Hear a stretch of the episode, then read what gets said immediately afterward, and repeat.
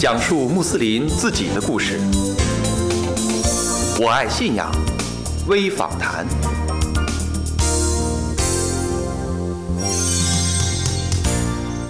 萨利马雷贡，亲爱的听众朋友，您好，欢迎收听《我爱信仰微访谈》，我是法蒂玛。选择了思索，就得承载寂寞、枯燥与简朴，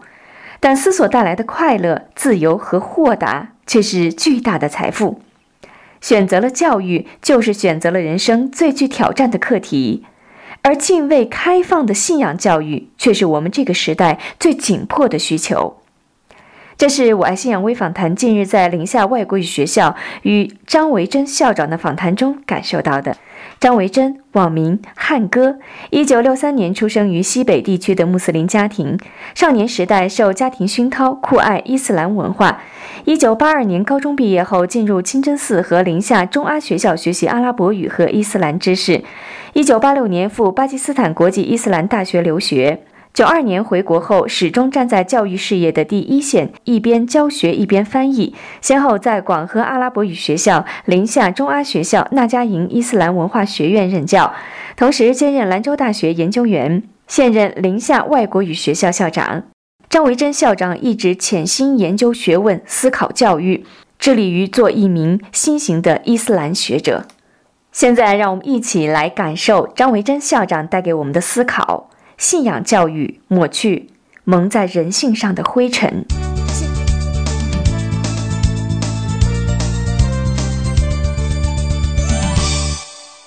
非常荣幸，张维珍校长呢做客我们的《我爱信仰微访谈》节目。现在呢，让我们有请张校长。张校长，你好，斯拉马雷孔。瓦雷孔斯拉姆拉哈马图拉希瓦巴拉卡图。各位听众，大家好。Assalamu alaikum wa rahmatullahi wa barakatuh。嗯，张校长，呃，知道您曾经在这个德高望重的白哈阿訇一个门下求学，后来留学国外，啊，就读于巴基斯坦国际伊斯兰大学。那么现在呢，是宁夏外国语学校的校长。读您的论文呀，还有翻译的书呀，感觉您一直是在潜心的研究学问，而且这个范围特别的广，有伊斯兰史、教法、教义。呃，还有政治啊、哲学呀、国际时事啊，呃等等这一些。那么您觉得学者或者教育家这两个称号当中，哪个更符合您现在的这种状态？其实严格来说呢，我觉得，嗯，这两个称号我都还是不合适。嗯，为什么呢？啊，比方说教育家，我们谈不到，因为这个称号不是一般的一个称号。这个学者呢？如果是学者的话，那就是我是个学习者，不是那个通常所说那个学者、专家这个学者。我觉得这个学无止境。当然，我是更喜欢广义的学者这个称号。也就是学习者，而不是通常人们所认为的那一种学者。嗯，听到这个张校长非常谦逊哈。那么您从事教育这么多年，已经可以说是桃李满天下。呃，您的学生目前在国内外各行各业的都有，可以说您的这个教育理念和教育方式已经在逐渐的通过实践在验证着。那么从目前的状态来讲，您觉得现在秉承的这种办学？宗旨是否符合教育的本质，同时又是一种时代的需求？我觉得这样，当然我们都在努力，嗯，朝着一个一种理想的教育，我们所认可的这种模范式的教育啊，往往发现就是我们的理想和这个现实之间有一定的差距。呃，但是呢，我觉得我们应该是朝着这个方向走，哪怕是这是个梦想，我们也也应该朝这个方向去迈进。那么我对这个教育的这个理想吧，就是过去一般都说到这个德育、智育、体育这样的一种说法，但是伊斯兰的思想家提出一种，就是说把这个德育他们称作灵育，就是说灵魂的教育，包括穆斯林的这种信仰的个人公修，呃，接近真主、敬主爱人，呃，并通过爱人来体现敬主等等这些方式，这个内容就是一种灵育的一种内容。然后就是智育，智育就是文化，呃，文化教育，智力教育，这个当然是不可缺少。我们谈到这个领域啊，所说的 taqwa，敬畏真主啊，这是我们的核心。这也是我们《古兰经》当中提到的，我创造人和精灵是为了他们崇拜我。崇拜这个词当然是广泛的，但是呢，最核心的内容就是一种体现真主和人类之间的关系。那么这一点上来说，这是一种灵魂教育，主仆关系，这是。可以说是伊斯兰教育的一个核心内容。但是呢，如果停留在这一方面的话，可以说伊斯兰教育是不完整的。应该说，还必须要有这个智力教育，要有一种智慧的一种文化的这样一个教育。这样一来，就是说我们避免了那一种盲目的虔诚，我们就把这个知识和敬畏结合起来。所以说，呃，教育的第二个内容就是一种呃智力教育，或者说是呃智慧教育或者文化教育、知识教育。我觉得这个呢是当然是更重要的。古兰经里边，呃，首先它第一次降世的古兰经。第一节古兰经的第一个单词就是呃一格拉，一格拉就你读，你读，这就是一种泛指的是整个文化教育，提高人的这一种智力水平。那么作为一个穆斯林来说，智力教育方面，它不仅仅是一种呃学习宗教知识啊这些内容，而是包括了方方面面的内容，包括了自然科学、社会科学各个方面。呃，像中世纪的时候，穆斯林的这个有好多大量的这个百科式的学者。他们不仅是宗教学问方面、宗教知识方面被称作是 imam，被称作是大学者，而且呢，他们还在其他的自然科学其他方面都是，呃，出类拔萃的。像伊本·卢士德、伊本·卢西，呃，西方把它叫做阿维罗伊；像伊本·西纳、伊本·西纳，呃，西方把它叫做阿维森纳。呃，像安萨里等等这样的一些，就是说百科式的学者，他们的学问可以说包括了宗教知识，包括了这个世俗的知识，包括了人文科学和自然科学各个方面。所以说，我们应该是呃智力教育，嗯，这个当中呢，包括了这个方面，再加上先知桑德老师那么把这个穆斯林的教育作为是一种一种义务，一种天职。呃，比如说求知对每个穆斯林来说，它是一种主命。那么这个求知呢？穆斯林学者说，主要当然是宗教知识，我们可以这样说。但是呢，还包括了其他的知识。呃，另外一段先知的圣训呢，可以说作为补充来说明穆斯林对智力教育的这个重视。先知说，这个智慧是信使遗失的东西，无论在哪里发现，它应该随时把它收起来。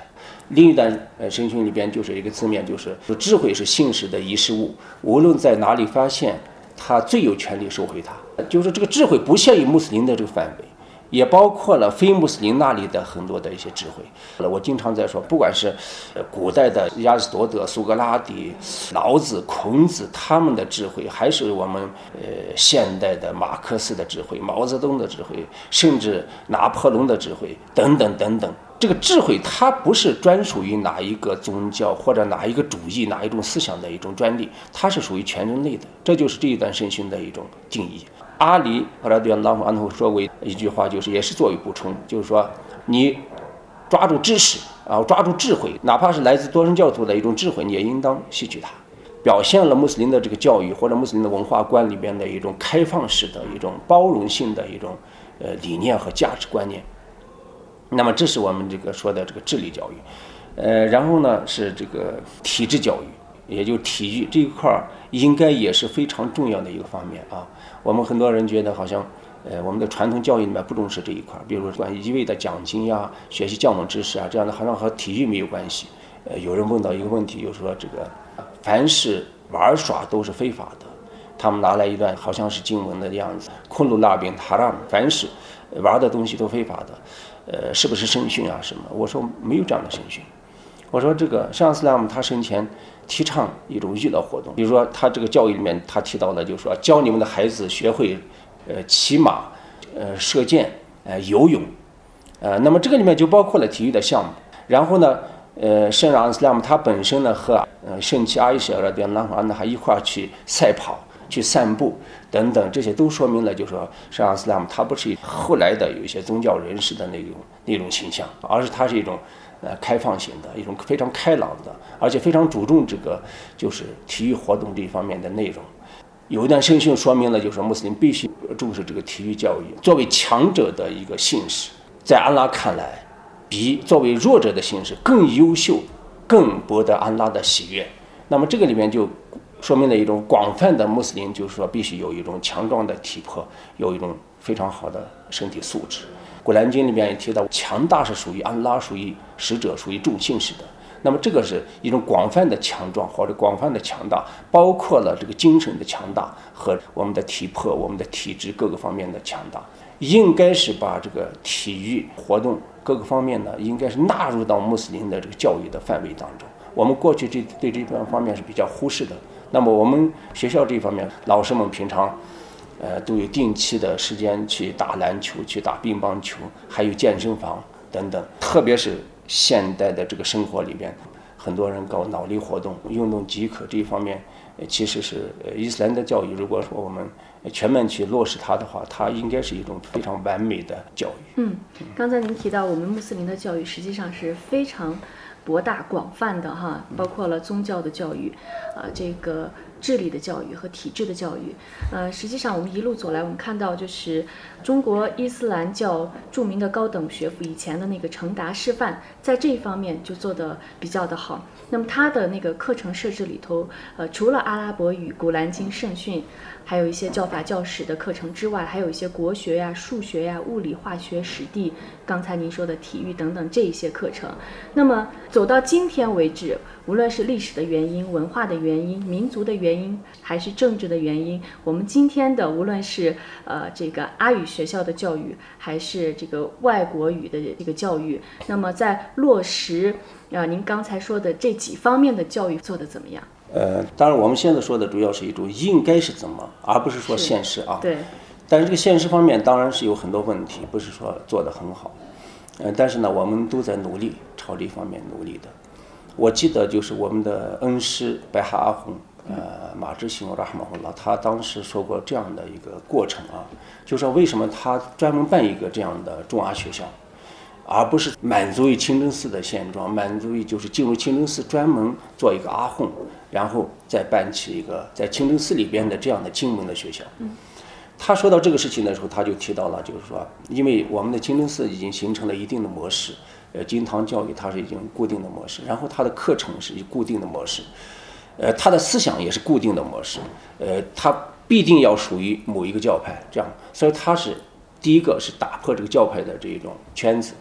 呃，打破教派对我们的一种束缚，然后呢，呃，走向现代教育，引进新的教材，比方说，除了清真寺里边传统教的这些以外呢，更应该是有一种，比如说自然科学、人文科学这方面的内容，包括历史啊，中国历史，呃，中国的伊斯兰史、世界的伊斯兰史、世界伊斯兰发展史等等，包括近代的这些。呃，穆斯林世界的这些思想运动啊、改革运动等等，这个应该是纳入到穆斯林的这个教育的这个呃范围当中。但是呢，这个呢，一般清真寺那边做不到。所以说，他是为什么要办中阿学校？他当时就谈过这个问题。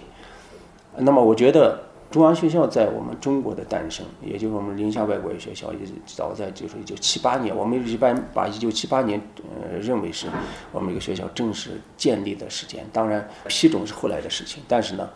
当时尽管人数很少，但是呢，它作为一个就是说最初的一种模式。呃，有了一定的目标，有了一定的模式，这个角度来说，它已经是具备了一个学校的这样一个情况。它在这个西北的诞生，我觉得，呃，一方面是对成达师范，呃，当时在近代发展的这样一个延续。因为我们大家都知道，成达师范由于种种原因，它非常坎坷，后来呢，也就是它的历史也中断了。但是呢，我们这个改革开放以后，各地的阿校的这种产生。呃，包括我们这中阿学校、宁夏外国学院的这产生，某种程度上、某种意义上来说，它是对这个成达师范的一种延续，我是这样理解的。呃，当然，嗯，有些方面也许赶不上成达师范的那个呃起点或者它的那个一种制高点，呃，但是呢，也许有些方面超过了它。比方说，我们现在拥有的这些媒体、拥有的这些条件、拥有的一些资料等等，可能是。有些方面啊，我说的是，可能超过是成大师范。当然，有些方面还有待于不断的提高。很关键的一个问题就是说，这个实现穆斯林的一种转型，仅仅局限于呃这个传统的那个教育模式呢，还是我们有个转型，就是把这个传统的我们的这个当然是非常重要的这些作为遗产的这些东西，呃，和我们现代的结合起来，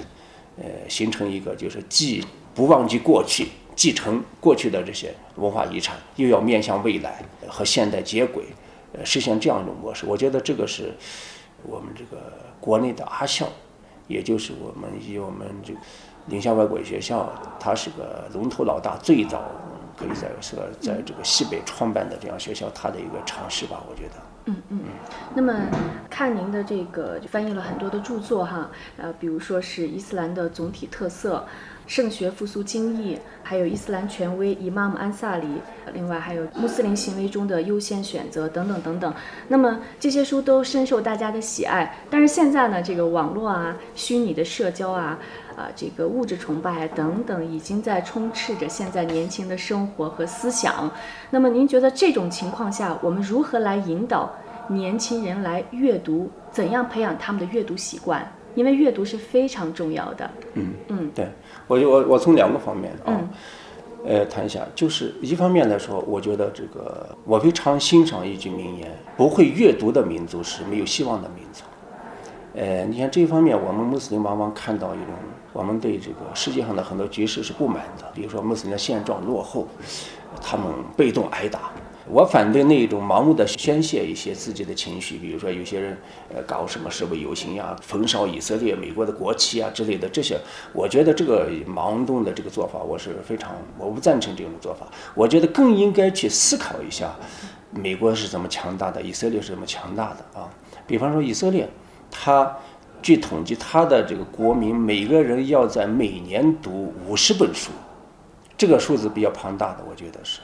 我们中国现在就是一个不读书的时代啊！你现在我简单的看看，就是我们这个宁夏，这是个宁夏市啊，呃，是个一个州的所在地，你找不到一个像样的一个一个书店。有是有，但是都是一种急功近利的，给小学生呀、中学生呀提供一些教科书啊教科书，或者说课外练习呃之类的这些东西。我记得十年前还可以看到这样的书店，可以看到一些社会科学呀、人文科学方面的一些书啊，可以买到。现在你逛书店干脆就没意思。从这一点可以反映了，就是说人们不读书，市场也不需要这样一个啊东西。所以说，我觉得这是非常。可悲的一个事情，穆斯林不读书，然后呢，中国人整个不读书。再一个呢，我觉得尽管目前网络时代啊，信息时代，呃，微信呀，各种啊这种媒介非常便利，但是呢，也有一些人说，有些人有很多电子书，有电子图书啊，什么什么，网上都可以看到什么的。但是我觉得是这不能代替读书。一方面当然是微信啊，这现代的媒体是非常好的，给人带来了一种。互相联系啊，互相沟通呀，互通有无的一种便利的条件，这是非常好的事情，我们不可否认这一点。那一天我有个朋友开玩笑，他说是很多人是微信控，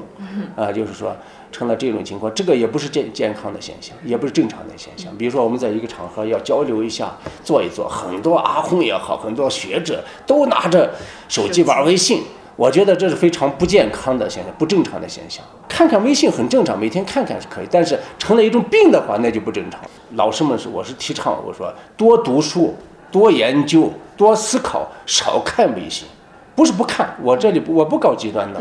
但是少看微信，少玩手机，多看书，多阅读书。就像是什么呢？我们在社会上，我们现在快节奏的生活，我们需要快餐。但是如果大家都经常吃快餐的话，这肯定是没味道的。对，没有营养。肯定没有营养，肯定对我们身体都不好。这就像这个微信的情况一模一样。网络时代，这信息化非常好，但是呢，它绝不能代替我们大量阅读，呃，书籍的这个这个习惯。对。那么我们怎么样引导这些年轻人来读书？呃，这个是当然非常困难，在当代，呃，教育就是个难题，因为是现在这个诱惑的东西太多。网络它是一个双刃剑，一方面给我们带来便利，我们查找东西也好，查找资料也好，坐在家里就可以了解整个全球的这种情况、世界的变换。但是呢，它一方面确实是对于这个不能很好的利用这个网络的人来说，它是也是一个负面的东西。啊，它往往是让人们去沉湎于这个不好的东西，然后影响了他们健康的发展。很多的年轻人，他不是利用网络来增加知识，来扩大自己的视野这方面，但是呢，他们就是就是消遣而已。目前的文化就是消遣文化，我不客气的说，就很多人的文化就是消遣文化，网络也是一样。那么如何引导呢？我觉得是还是从教育抓起，从教育理念抓起，就是什么样的一种。呃，生活什么样的一种人生观才是一种值得我们去追求的？我觉得这方面除了穆斯林的教育这一块以外，我们这个整个宣传媒体我们官方的各个社会的整个整个宣传媒体，不管是网络，不管是电台、电视台，整个应该是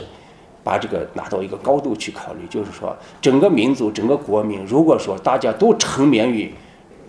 微信呀、网络的这个简单的这个模式，而不是去。提高我们的阅读，去大量的去实在的去阅读一些纸质的书，纸质的书，而不是那个电子的书。因为这个电子书，它查找一些东西非常好，但是它你经常要研究东西，经常去看的话，对我们健康也不利，不能代替我们纸质的书。嗯。我们现在就是很多的孩子是在接受这个国家的这种国民教育，嗯，呃，这个国民教育当中的中等、高等教育。那么，呃，我们很多的回族孩子也在接受着教育。那么，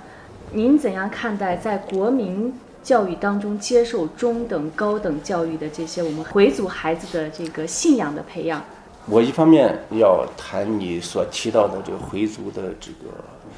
信仰培养这个问题。我一方面要就是结合着这个问题谈到，就是说，我们整个国民其实是需要一种信仰的教育。尽管这个时代它是一种浮躁的时代，一种好像不需要信仰的时代，但是呢，我有时候听到一些流行的一些术语、流行的一些话语，我觉得也是一种希望。比方说感恩，我觉得这感恩这个说法非常好，这就是穆斯林的一种心态，应该是一种对任何事情要感恩啊，对。父母亲要感恩，对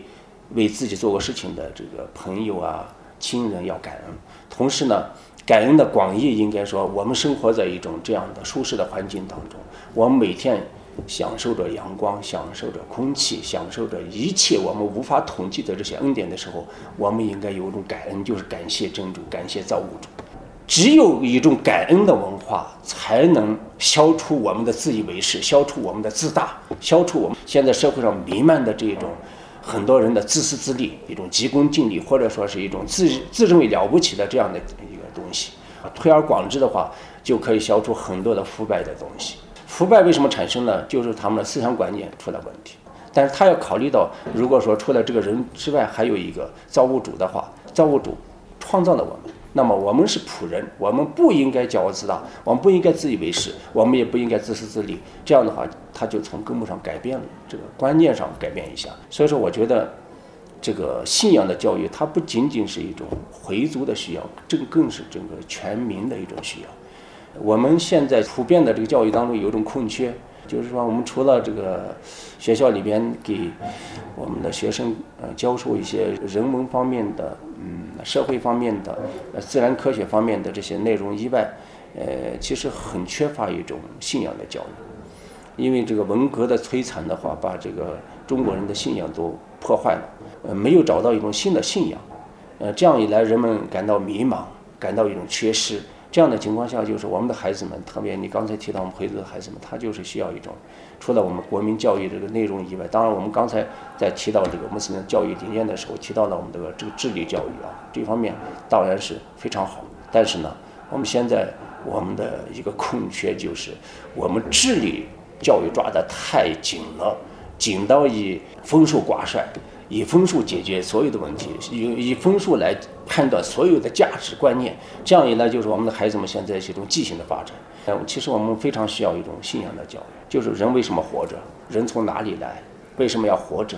要走向哪里，它的归宿是什么等等这些根本的问题，我们现在很多人不谈。整个国民来说，他们关心的是鸡蛋的价格呀，呃，蔬菜的价格呀这些东西，而对人自己的根本的一些归宿问题啊。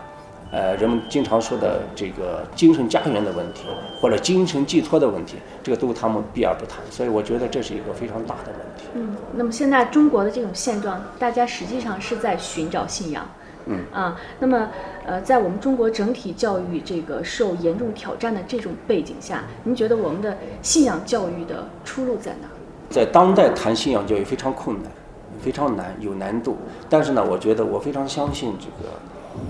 现代伊斯兰思想家三伊多图拉哈马胡拉所说的一段话，他说是人的本性本来是发光的，就像金子发光一样，但是由于历史的原因，由于这个习俗或者其他的种种呃积淀，呃使这个本来发光的东西蒙上了一一层灰尘，那么我们现在就是说，呃，伊斯兰教育或或者伊斯兰文化，呃，它的这个职责应该是抹去蒙在人性呃上面的这一层灰尘，让人性焕发出它原有的光芒、原有的这个光彩。那么这一点其实是每个人都一样。你不要说他是无神论者，他干脆不信神；不要说是一个玩世不恭的人，世界上啊，就是社会上，呃，他好像没有任何的信仰，好像毫无一种呃希望。对他来说，其实是有希望的。伊斯兰的教育观念，植根于刚才我们提到的这个三国图所说的这种人性本来是善良的。这个圣训里边提到，就是每个人他生来具有向善的本能，或者接受伊斯兰的本能，但是是他的父母亲。使他变成了其他的宗教信徒，这一点非常关键。人性本来向善的这个功能，要大大超过其他的因素。我们现在表面上的这个东西呢，其实在关键时刻它无法掩盖人性的本来的这个呃闪光的东西。比方说，人在特殊的情况下，哪怕不信真主的人，哪怕不信呃所谓上他们所说的上帝的人，他在关键时刻他都要喊一声“我的上帝，我的真主”啊，呃，这是一种人性的一种。原有的一种情况，现在就是说，我们如何调动这个人性，如何把它让挖掘人性本来的这个光彩，让它焕发出它原有的光彩，然后抹去它蒙在它上面的这层灰尘，这就是我们这个不仅仅是穆斯林的这些呃宣传者也好，思想者也好，探索者他们的任务啊，也是每个从事教育的人他们的任务。我觉得说，从这个角度来说，呃。只要是方式得当，这个方法得当的话，还是会在这个网络时代、信息化时啊这个时代里边找到一种啊途径来提高人们的信仰水平，来。让人们找到他们迷失的东西。嗯嗯，那么您实际上也一直为这个信仰教育在努力哈。比如说，您一直在专注于翻译一些作品，呃，像近期您的这个最新的那个学术成果是二十八万字的穆斯林思想家评传的上册，那么即将出版，呃，跟我们大家简单的介绍一下这本书。呃，这个书呃，本来跟社科院出版社签订了合同，而且书款都打了。然后呢，由于种种原因，先停下来。当然，我也没有说是完全要就是说不出了。我们是正在努力还要出这个书。前言里边谈到了这个为什么要出这样一个书。呃，大家都知道，我们现在穆斯林世界世界不从，无论是国内还是国际，我面临着很多的挑战。呃，思想文化各方面挑战，也是面临很多的令人尴尬的、令人难堪的很多的一些事情，包括一些。暴恐事件的频频出现，呃，国际范围或者国内啊，呃，我觉得对这些问题呢，应该有一个正确的把握。伊斯兰历史上出过很多一些灿若星汉的一些思想家、一些改革家，他们可以说，呃，对伊斯兰、对人类的文化、对宇宙、对生活、对人性各个方面，他们有一整套自己的一些想法、